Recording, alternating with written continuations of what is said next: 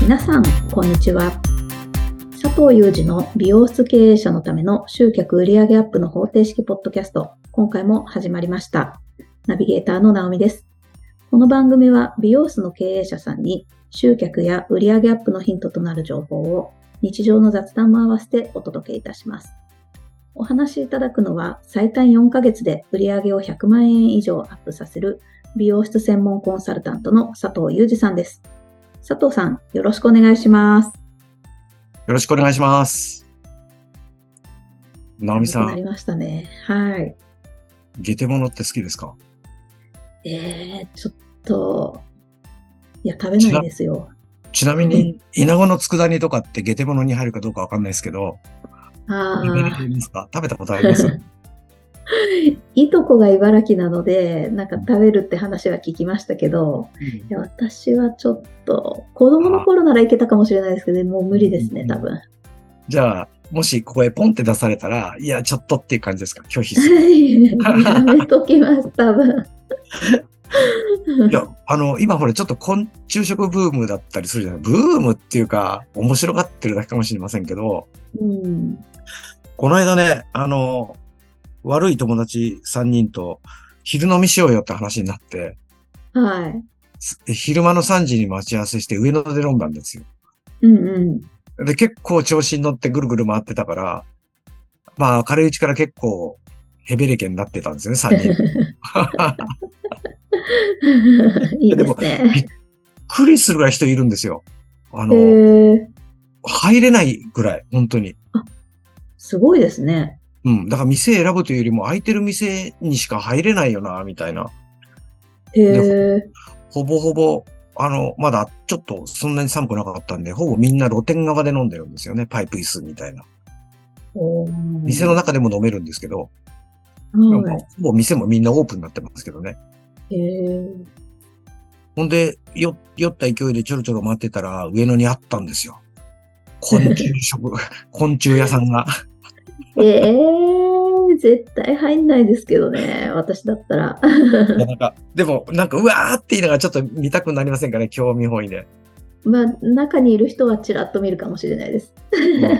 あのね、スタンド式だから、ほぼ全面に見えてるんですよ。で、ポスターとかもう全部昆虫だらけで、で横に、えー、昆虫食、昆虫のお土産の販売機があったり、あの、タガメサワーとか、どんな味がすんのタガメサワーってみたいな。何が入ってんのみたいな。まあまあ。だけど、その酔った勢いで男3人だから、じゃあ3串買って、まあ、じゃんけんで勝った人間から1つ選んで食べようよみたいな話になったんですよね。で、店員さんに一番癖のないやつを3つって言って、で、まあ、頼んで。で、運よく僕一番勝ったんですよ。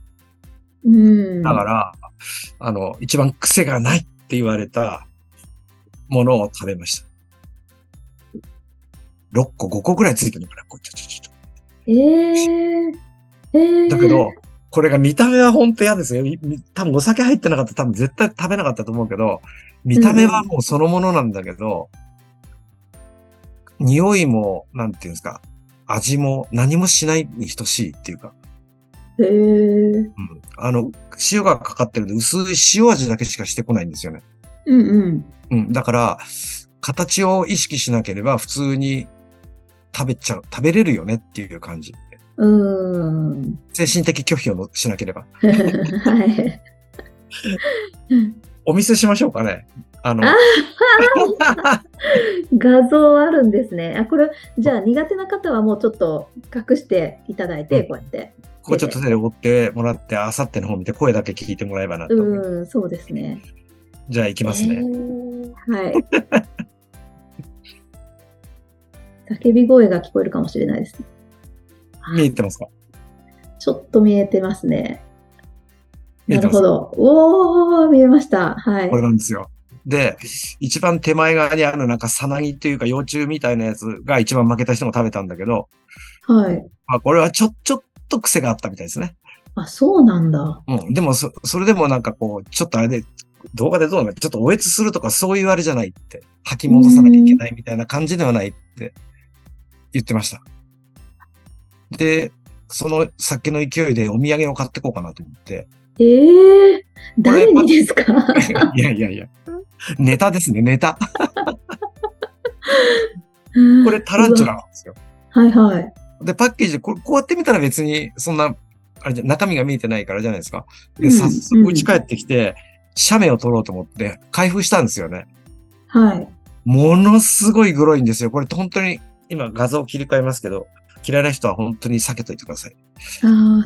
これです。うわ。う わ。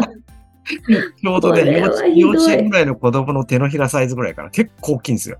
大きいです大ね。きい。で、なおかつ、見ては、見れる人はみわかると思うんですけど、ほら、毛、雲って毛が生えてるじゃないですか、細かい。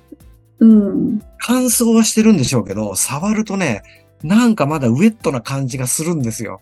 なんとなく柔らかいというか。か。だから、え、これ食べ物ですか昆虫食べれるみたいですよ。で、特にあの、お腹の部分って胴体の部分ってあるじゃないですか。はい。嫌ですよね。足だったらまだ、なんかいけそうな気がする。うんまあ、画面消します。 はい。安心して皆さんに見てほしいなと思って。 うん。はいまあまあ。だからやっぱりうん世の中こう経験で面白い、面白いこと世の中いっぱいあるなと思ってね。さすがですね。チャレンジが大事っていうお話はよくされますけど、さすがですね、本当に。いやいやいや、タランチュラは食え食ってないです。未だにありますよ。うちにコロコロ。まあ、でも価値観っていろいろだから、うん本当はあの、外国からしてみたら、うなぎってもう下手物の部類に入ったりするんですよ ね。うんうん。私たちは本当に高級品くらいですごく美味しくいただきますけど、うん。そういうこと考えれば、まあまあ、あの、よそから見れば私たちも下手物を食べてるっていう。そうですよ。だってはい、やっぱり同じ、あの、外人さんでタコは食べれないとか、あータコとかね、くにゃくにゃくにゃくにゃしてるわけじゃないですか。うん。えまあ、そうか、僕そうか。うん。で、僕は見た目で食べてない、た一度も食べたことないんですけど、ナマコは食べたことないし、食べれないし、出されても絶対食べないです。うん。もうもう見た見た目がグロすぎちゃって。いや、あの好きな方には本当に申し訳ないと思うけど。うん。ありますよねお孫さんにもそういうことはね申し訳ないけどだから、気持ちはよくわかりますよね。はい。でも、やっぱり、経営者はいろんな意味でチャレンジっていう気持ちは大切かな。本当ですね。あの、チャレンジすることへのハードルが全然違うんでしょうね。佐藤さん、やっぱり軽くチャレンジできちゃうんでしょうね。うん。まあ、とりあえずっていう、うん。あの、毒があるものは嫌ですけど、食べ物 だったら。とか、あの、経営のことでもほら、絶対当たり前、皆さん当たり前でしたけど、よくあるじゃないですか。100万円投資したら150万で戻ってきますとか、ああ。ランキング復習しますとか、絶対そんなのありえないじゃんって、誰がどう考えたってありえない話じゃないですか、そんなの。うん、それこはういうそのうにですはもう絶対チャレンジなんかしないですけど、うん。うんだけど、まあ、経営者だったらだって、何か階段登るには必ず、いつも壁じゃないですか。壁というかハードルだから、今まで登ってきたことがあるハハードルとか壁は、それは登ったことあるよって堂々と言えるんだけど、はい。上を目指せばまた絶対次の壁が出てきますからね。うん。だから、調子だけで、調子だけこう、でうんずっとうまくいくなんてありえないんで、うん。どっかでチャレンジししないとダメだと思いますよね。うんこの間の、の流れで直美さんがちょっと突っ込んでくれた、はい。あの、スタッフの教育。そう、すごく気になったことがあって、これ、次回、あの、お話ししてほしいってお願いしたんですよね。はいはいはい。ちょっとは忘い。れちゃったんですけど、どんな内容でしたっけなんか、佐藤さんのお店の美容院のスタッフさんの中で、もう自ら売り上げを立てることをすごい考えている方がいて、うんうんうんうんうん。で、お店の中で、じゃあ今度このキャンペーンしようとかってこう話が出るじゃないですか、方針が。うん出たんだけど、あのーちょっとそこから外れていいですかと。うんそのキャンペーン、ちょっと覚えてないですよ。間違ってたらごめんなさいなんですけど、あのーそのキャンペーン僕はしなくても売り上げ立てれるんで、うんあのー別でいいですかみたいなことがあったって伺って、いや、そんな人育つっていう、すごいなって。で、結果どうなったのかなみたいな話。ああ、そうかそうかそうか。思い出した思い出した。はい。はい。あのね、先に言いますけど、うん。あの、スタッフ全員が、うちの、うちのお店のスタッフは全員そういう気持ちですよっていう意味じゃないですからね。ああ、はい。うんうん。ししかも僕的には育てたというよりは育ってくれたって感覚なんですよ。おーももちろんあのいろんなもうミーティングとかで、うんあ。の、やっぱりこういうマーケティングとか仕組みを主に仕事を今してるわけですから、はい。そういう話はミーティングとかではいつもします、スタッフにうん。たうん、例えば、適当に言いますね。例えばキャンペーンで今回このメニューを1000円引くよとか、この商品10%オフするよとかっていう話をすると、うん今でも抵抗するスタッフもいます、もちろん。だけど、うん。はい。始めたばっかの頃なんか、また割引ですかみたいな言い方だったんですよ。返り、返しが。ああ、うん。で、その頃僕はまだ、あの、うんまあ、仕組みの C ぐらいしか知らなかったんですけど、はで、い。自分のほら、お店の中でもら、落とし込んでない状態だから、うんこんなんでいいのかなって思いながらやってた、うんやり始めたっていうのもあるんですけどね。また割引ですかって言われ、確かに割引だよな。安くして、お客さんを呼んだり買ってもらったりするって利益減るんだよなとかってこっちで思いながら、いやいや違うよねって仕組みってそういうもんじゃないよねってことこっちで考えながら、自分でも戦いながらやってたんですよ。はい。で、やっぱ当初はうまくいかないですよね、そういうのってね。なかなか、ただ割り切っただけみたいな、お祭り一発屋のお祭りで終わっちゃうみたいな。ああ。ただね、その時に僕が感じたのは、あの、安いですよとか、お得ですよっていうのは、言いやすいんだなって。ああ、うんうんうん。よ、よ、なんか、なんか露店でもあるじゃないですか。安い安いよとか。はいやってはっい、て、言いややってすっい。て、みたいな。で、え、本当に安いとか、こんなに大盛りなのとか、なんかあったりするじゃないですか。そうですね。え、半額とか。うんううん。ん。でも、お客さんが喜ぶんですよね。嬉しが簡単る。に全員とは言いませんけど、そうするそうと、スタッフって結構言う、言う気になるというか、説明するあとか、あ、うん。それは感じたんですよ。なるほど。うん。でも、実際、はじめ、当初は全全然割り引いた分だけ損してたみたいな感じだったんだけど、で、まあ、それもをしょっちゅう、しょっちゅう繰り返して年間計画で毎月いろんな企画を練ってやるようになったり、複数一つの月にやるようになっていくと、成功率が上がってくる。まあ、慣れてくるんですよね。僕もやり方としてね。うん。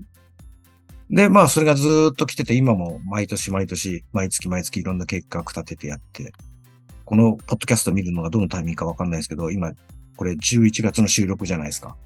はい。だからちょっと前に話したのは、えっと、メニューのお試しキャンペーンっていうのと、商品の割引キャンペーンっていうのと、うん。だから、えっと、換算期対策ですね。はい。はい。を、もう、印刷物も、もうこのタイミングだったらもちろんできてて、おー今、あの、ポップももう、あとは貼るだけっていう状態になってるんで、OK なんですけど。うんで、その事前ミーティングをや、こまた今年はこういうことやるよ、みたいなミーティングをしてるときに、あるスタッフが、この企画から僕だけ外してもらうことできますかって言ったんですよええでもう長くて、数字もちゃんと持ってるスタッフなの、うんはで、こっちの頭じゃ思うじゃないですかね。いうん口にしては言いませんけど、何生意気なこと言ってんのみたいな。 店でやってきて、過去にも成功してて、これですす数字が上がってきてるのに、なんで俺だけなんか急にプライド持って割引なんか絶対嫌ですって言ってんのみたいな、こっちで考えるわ けですよ。でも、いやいや、そうじゃね、ここでそんな喧嘩打ったってしょうがないから、うんうん。正直に質問したら、なんでって。うんうん。はい。なんで自分だけっていうかやりたくないのって、こういうような口調で聞いたんですよね。はい。そしたら、自分もずっと顧客、自分の顧客のデータを見てて思ったんですけどって、割引とかそういうキャンペーンやんなくても商品買ってもらうし高いメニューやってくれてる人が多いから、みたいな。おでーで、それでいて顧客はある程度、あの、持ってるから、もしじゃあ例えば10%引きってやったら顧客のかなりの割合を10%引きにしちゃうわけじゃないですか。はい。はい。そうすると、要するにお店がずっと言ってきた体で稼ぐようになっちゃって、うーん、そっだかか。うん。だから僕は割引とかしなくても前年対比で数字を上げる自信があるから、今回だけちょっと、まあ、対象外にしてもらえませんかっていうええいやー、すげえな、こいつって思ってね。はい。うん。で、そうする、そんな話を確か直美さんにしたと思うんです。はい、はい。そうでした、そうで した。そしたらどうやって、すごいですね。どうやって教育したんですか教育に仕組みがなんて話に広がったような気がしたんだけど、いや、正直にね、言うと、だからそういう教育なんかしてないですよ、全く。ええただ、あの、まあちょっと専門用語になっちゃうけど、フロントエンド、バックエンドってあるじゃないですか。おた、はいお試しで食べてもらう、飲んでもらう、使ってもらう、いつものお値段でやってもらう、あるいは割り引いてやってもらって、うんうん。美味しければまた食べるでしょと一緒で、良ければまたそのままやる。要するに定価になってもやる。まあ買ってくれるとか、そのメニューやってくれるわけじゃないですか。で、そういうことはもう本当にもうまたですかっていうぐらいにミーティングのためにいろいろ言ってましたよ。うん。うん。で、それがなんか分かったみたいで、はい。うんで、自分の顧客をこう見たらしいんです。前年対比とかを自分で見たりしてたらしいんですよ。知らないそ間に。れ、そこからすごい。うんうん。でこ、こういう言い方もするんですよね、僕。例えば100人のお客さんを担当して100万円よりも50人のお客さんを担当して100万円の方がいいじゃんって。ああで。手厚くできるじゃないですかね、その分。うん。あの、やるやらないは自由ですけど、ちょっと肩とか首マッサージもできるし、ちょっうとん時間、あの、カラー放置タイムの時にちょっとそこで他のお客さんいないわけだから、パってこうちょっと雑談もできるし、もし相手が気が合ってるなら、はい。とかコーヒー出したりとかいろんなサービスができるわけじゃないですか。うんうん。だけど体で稼ぐってなったら、ちょっと待ってください、ちょっと待ってください、すいませんってやりながら、ガッサガサやっていかなきゃいけないわけでしょうん。うん。だからそれよりも、だから、同じ100万出すのに50人の方がいいよね、みたいなことうんもちょいちょいミーティングでするんだけど、それがなんかすごく分かったみたいで、ええだから、ちょっと外してください、みたいな。ええすごいな。じゃあ自分のお客さんのことを分かっていて、うん自分のお客さんに、まあ、必要がないだろうと。うん。もちろん喜ぶならやるし、売り上げが立つならそれもやるんでしょうけど、うんうん。それをやる、やらない方がいいっていう判断だったんですよね、きっと。本人はね。うん、で、特に、あの、まあ、どこの店でも入れてると思いますけど、あの、例えば、売り上げがここういう数字だから固定給以外にプラスアルファとか、ええ商品を売ったら何パーセントバックするよとか、うんそういうのうちも取り入れてるんだけど、うん。なるほど。うん、当然、あの、本人も結構毎月毎月その、バックをもらってるわけですね。うん、得てるわけです。うで、んそこで安くしちゃうとそれが減るわけじゃないですか。なるほど。うん、そういうのも考えてると思いますよ。でもそれいいことだと思うんですけど、意識いいをことですね高めるっていうことは。はい。うんうん。で、ももちろん周りにいたスタッフもびっくりですよ。話そもうですよえみたいな。なんか会社の方針に逆らうのみたいな。なんか、 多分そういうの思ったんじゃないかなとみんな、えって顔したから。 うんうん。だけど、その彼のがそういう説明をしたら、みんな、すごいで、すごい、すごいと言い始めて。うん。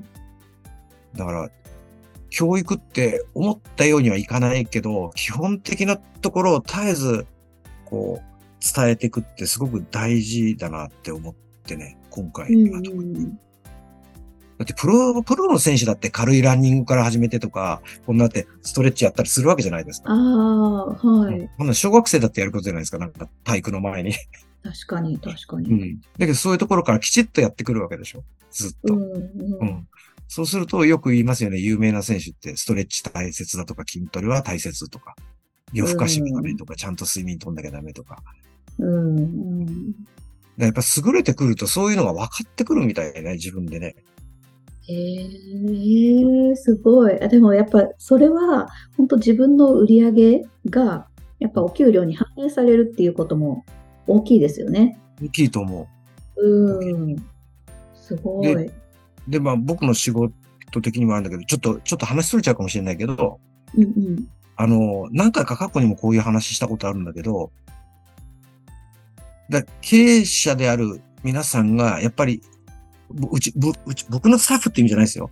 経営者の皆さんも、やっぱり自分を改革していかないとうん、あの、要するに、それはやりたくないから嫌だとか、それじゃ単なる割引じゃんとか、安売りになっちゃうとか、うんうん。っていう考えをもう念頭に持ってると、絶対にそれ動けなくなるし、うーん。もしスタッフがいるなら、自分が思った通りにしたいのはわかるんですけど、うん。感情で思った通りにしたいっていうのと、経営的に思った通りにしたいって、これまたちょっと僕違うなっていうのも最近発見してて。ああ、ええ佐藤さんが、うんすごい。なんかいろいろ自分のことをほらこう分析、分析っていうか自分のこと考えたりするんですよ。だから言い方間違ってないかなとか、ああ。これでちゃんと思ってることが伝わってんのかなとか。ええだからよく言われるのが、佐藤さんって技術ってどうでもいいと思ってますよねって言われるんですよ。ええいやいや、本当によく言われるんですよ。あの佐藤さんですよっていうふうに言い言いたいところですけどいやいやいね。やわかんない。そう いう、ナムさんはそういうふうに言ってくれて僕嬉しいけど、そんな別に昔から技術なんか適当でいいなんて思ってる仕事してないから僕、現役の時だってね。そうですよ。だって、何回イタリイタリアじゃないイギリス行ったと思ってるんですかって話です よ。ありがとうござい ます。本当に、そんな人いませんよ。ちょっと自己主張するなら、ビダルのインストラクターやったりとか、コンテストで優勝経験があったりとか、新ビオとかの私の、あの撮影の仕事もあの投げてもらったりしたぐらいだから、当時の僕は経営のことは全く考えてなかったけど、 はい。そそっち思考だったから、うん、だからあれだったんだけど、あの、やっぱり誤解されるんですよ。こうやってやると売り上げ上がりますよとか、集客できますよとか、リピートしますよとかっていうと。えーメニューがいいからお客さん来るんじゃなくて、そのメニューをどうやってアピールするか、知らせるか、教えるかって僕よく言うじゃないですか。うんうこんん。ないいメニューなんです。ってことはうんメニューはどうでもいいってことですよね、みたいな。 どこのメニューを使った方がいいってことですよね、みたいな。いやいや、そうじゃないよ、そうじゃないよって僕はいつも言うんだけど、あーもうだからもう、すごい技術が持っていて、すごくいいメニュー、いい材料で、なおかつその良さをアピールしなかったらダメだよって僕は言いたいんだけど、そうですよね。両輪ですよね。そうそうそうそう。うんよくあの、たまにプロジェクト X でやりますけど、あの、おじいちゃんみたいなすごい職人が機械使わないで、コンマ何ミリを削り出すとかなんかやってるじゃないですか、あーいろいろ。いますよね。ああいう技術があって、それを売る人が出てくるから、すごく売れるわけで、高く売れるわけで。うん。あえて、どこどこの国と国名は出さない。量産して適当ななんか、変な商品バンバン作って、安くバーって流せばいいっていうのとは僕らの業界違うと思ってるから。うん。だけどやっぱり経営者の方が本当に考え方を変えるというか、経営の方に考えを変えていくみたいな。でうんしないとダメだと思うし、なんか一人でやってる人は自分で自分を教育するしかないですよね。考え方変えると。ああ。そうですね。うん、例えばすごいいい講座があって勉勉強しに行った。さあ、またこういう話かよって帰ってくんじゃなくて、なんで、例えば勉強しに行くとみんな同じ似たようなこと言うんだろうみたいな。うん。だって似たようなこと言うってことはそれはセオリーってことでしょまあそうですよね。うんなんかね、自分の考えに慰めてくれる相手、講師を選んでるような気がしてしょうがないんですよ。って気がするそうな。人ですもんね。うえんーでも、じゃあ、さっきのお話だと、そのスタッフさんが、その、じゃあ、キャンペーンは自分は外れてみたいって言ったものは、どうなったんですか、結局。 OK しましたよ。おおできるんですね。うん。すっごい裏付けがありましたからね。おあおの、過去3年前の自分の、例えば1月、3年前の1月が100万だった。でうも、んえっと、その2年前の1月になると、それが118万になってるとか。ほうほうほう。増え、増えてるわけですよ。ちゃんと。へえ。毎月。で、あの、メニューのキャンペーンとかやった時は、伸びてるんだけど、伸びが低いんですよ。おおだって割引してるから。まあまあ、そりゃそうですけどうね。んで割引前の売り上げっていうのも出るから、それで見たらもう確実に伸びてるんですよ。3年間連続で。なるほど。うんで、それを、その時にプリントして見せたら、みんなに。ああ、すごい。うんだから、ここ割引してなければもっと伸びてた。うん。うんいや、すごいな。だからそういう裏付けを持ってこられると、それでもダメだとは言いにくいですよね。あーでも、こあの、一つの美容室の中に、キャンペーンされるお客さんとキャンペーンされないお客さんも混ざるってことじゃないですか。そうそうそうそうそう。それをうまく調整というかうん、やるんですね。ああ、すごい、すごい鋭い質問だな。それ他のスタッフからも出ました。ですよね。うん、受付、あの、するときにしにくいとか、うん うん。キャンペーン対象、かキャンペーン対象外ですとは言わないですけど、定価にになっちゃうわけじゃないですか。はい。でもね、それもね、あの、出たんですけど、その時はね、僕瞬時に頭が回ったんですね。さすが。いやいやいや、なんか、だから自分がいつも言うように、客の立場で物を考えてみなって、自分客の時に。はい。例えば、直美さん女性だから、12月になったら、服とかのバーゲンやるじゃないですか。うん。どっかで言ったような気がする。バーゲンは今日までですって知らなくて、明日買い物に行ったとするじゃないですか。えバーゲンじゃないのって言ったら、すいません、昨日で終わったんですってなりますよね、きっとね。はい。だから有はそれは有効期限の問題だけど、期限が1日切れただけでダメっていう場合もあるわけでしょうんで、もう一つは、車なんかが多いんですけど、例えば、同じ日産でもトヨタでも行った時に、A っていう車は今なんとかで何十万引くけど、いうんう B っん。ていう車は、まあ、裏を返せば売れてるんですよね、B は。安くしなくてはも。いはい。うんだから、あの、なんていうの定価のまま、極端には定価です。まあ、ありますね。う。うんん。それから担当の、営業担当の佐藤から、例えばある車を買ったら、例えば10万引いてくれてたんだけど、うん。同じ車を担当 B、B っていうか、担当直美から買ったら、うんうん。 3万円しか引いてくんなかった。 ありますよね。あある話じゃないですまあか。まあ。うんうん。うん。だからって文句言う人もいるかもしれないですよ、それを知知って。だけど、うん。だけどきっとね、あんまり引かないで売れてる人っていうのは、お客さんが感謝されてる人だと思う。今度もナオミさんからまた買いたいとか、ああ。うん、っていうことだと思うんです。だからスタッフに信頼感があれば、そんな値引きを要求してくる人っていないよねっていうのは、こっち、なんと、だからこっちとこっちは本当頭戦うんですよ、僕だって。うんだけど、そこまで自信持って言ってたし、言いにくいことも言ってるし、そういうデータも見せてくるわけだから、まあ、こっちの気持ちの方が勝ったんですよね、僕も。一回じゃあやってみようか。ええで、今回それで数字がいつも以上にボーン伸びたら、もうこの先対象外でいいよってはっきり言えるし、うんうん。もうキャンペーン対象外にした方がいいってはっきりこっちも勧められるし、うん店としても潤うし、で、バック金も本人が多くなるから、両方ウィンなわけじゃないですかね。そっかそっか。うん。で全体から見ると、あの、さっき言った、まった割引ですかっていうスタッフの教育にもなるよね。だこういうふうになればいいっていう。ああ、それもすごい新しいですね。上を行きますね。うん。こっちの頭ではこう考えるんですよ。だから、10年4が20年4が割引しなきゃ、 逆に数字出せないんだったら、み会社っていうか店の企画の割引に乗乗った方がいいよって、うんうん乗るしかないんじゃないってこっちでは言えるんだけど、それは本人には言えないから、うん。だからこういう数字が出るようになったら、もう割引からは外外そうよ、外れてこうよ、みたいな。それいいですね。まあ、まあ、ものは言いようかもしれないけど、だ、とにかく、こう、いつも考えてる、自分が考えてる物事で判断しない方がいいなって思います、経営者は。そういう柔軟性。う。うんん変な投資はしない方がいいと思うけど、うんでも今まで通りにしてたら今まで通りの売り上げです、きっと。うん。ああ、それがそういうことなんですね。うん。だ何かしてみる。で、たくさんの人が同じようなことを言ってたら、多分それは当たりの可能性がすごい高い。うんうんうん。だから、まあ、あの、右か左かわかんないですけど、こっちの頭でそれはできん、できねえ、できねえよ、嫌だよとかっていうんじゃなくて、めんどくさいとかじゃなくて、とりあえずやってみるかっていう、こっちの頭で考え、うんこっちのこうスペースを増やすというか、こっちでもこっちでもいいんですけど、スペースを増やしてやっていくと、数字って変わったりするんですよね。すごい。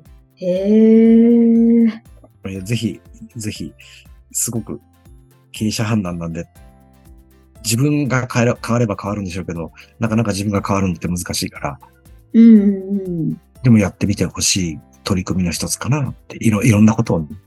はい。そこがスタートなんですもんね。佐藤さん自身もそこからスタートして、スタッフにだんだん浸透されてって、まあ何年がかりっていうスパンでだけど、うんそういう人が育つっていうことですもんね。そうそうそう。変にね、なんか強調するつもりないんだけど、他のことでも言ってますけど、だってオープンした頃の僕が現場に立ってやってた時なんて割引券なんか一切出さなかったし、広告もしてたんですけど、割引なんか一円もつけなかったんですよ。かへえ、っこいいキャッチコピーを考えてきて、あの、なんだっけな、割、割引をサービスとお思ってないみたいなことを書いたんですよ。ええ強っなんかすげえ上から言ってるじゃないですか、お客さんに対して。うん うん。そんなことを広告に書いてみたい。だから広告の反応なんか全くないですよね。だって1円も引いてない。クーポン券だって出したことないし、で、でも売り上げに行き詰まった時に、その頃ネットはなかったですけど、よくあるところのずっと来てない人に、失脚 DM ですよね。うん。 1000円引きとか書いて、すごい嫌だったんですよ。すごい嫌だったんだけど、1000円引きって書いて、その後、紙の調子はいかがでしょうかって、もうどこでも誰でも使ってるよ、文章で。全然反応なんかしないんですよ、それで。あまああ。二人三人は来ますけど、そうすると、やっやっぱこんなんやったって来ないじゃん、みたいな。っうん。ていう、もう失敗の連続ですよ。へえ。でも考え方がちょこっと変わってくると、それをもっとこう積極的にやろうと思うし、文章の内容も変わってくるし、うんそういうとこからですね。あーいやー、すごい。なんか深いはお話でした。いえいえ。